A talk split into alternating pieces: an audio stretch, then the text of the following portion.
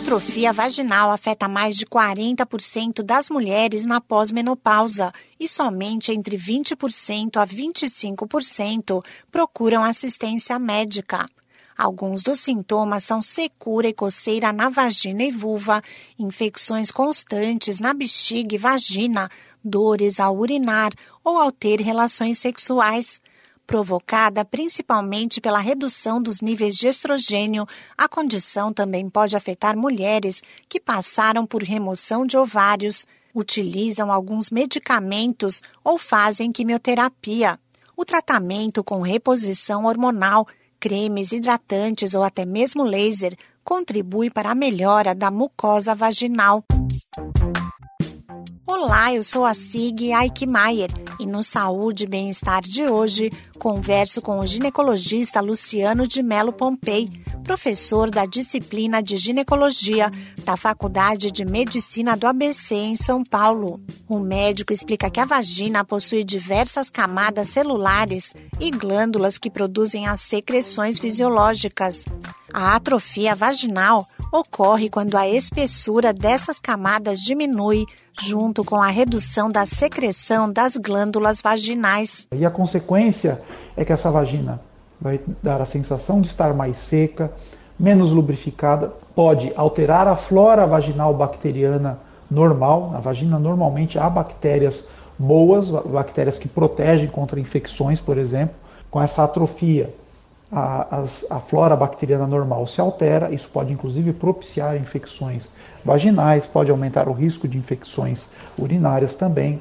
A atrofia também, ela não acomete apenas a vagina, mas toda a região urogenital feminina e com isso pode aumentar a chance de incontinência urinária, né, né, de perda de urinas, de urina aos esforços ou não, e assim por diante. O principal sintoma é a secura vaginal e, de acordo com o ginecologista Luciano de Melo Pompei, a causa mais frequente da atrofia vaginal é a menopausa. Menopausa corresponde ao ovário deixar de produzir os seus hormônios femininos, né?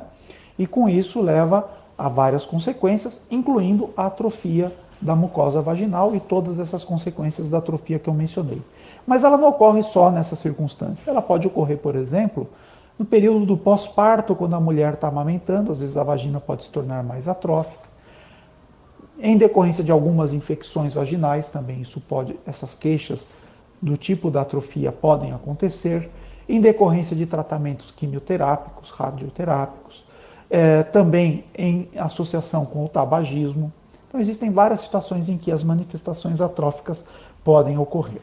O sintoma basicamente é a secura vaginal, né? sensação de secura, pode ter manifestação de ardor ou de prurido, também na região genital, é, eventualmente aumento ou mais frequência de infecções vaginais ou de infecções urinárias dor na relação sexual. A atrofia vaginal tem tratamento, sendo o principal deles o de reposição hormonal. O hormônio feminino, ele reverte todo esse quadro. Então, a principal forma de, de tratamento é administrando hormônios femininos. E hoje nós temos hormônios femininos para uso tópico, seja na forma de cremes, seja na forma de óvulos ou até é, mais recentemente chegou ao Brasil a forma de um comprimido vaginal né, um comprimido vaginal de hormônios.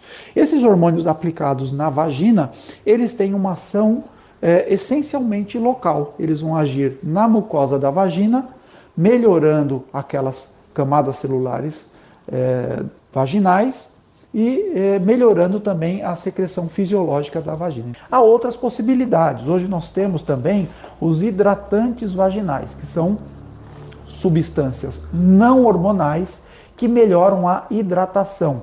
Ele não chega a reverter a atrofia, mas melhora os sintomas. E temos ainda os tratamentos à base de energia, né, como por exemplo com laser ou com a radiofrequência, que aí são dispositivos que aplicam é, esse, é, esses tipos de energia e que melhoram também a atrofia vaginal. A redução na produção de hormônios é um processo natural do organismo feminino e o tratamento ajuda na recuperação da elasticidade vaginal e promove bem-estar para a paciente.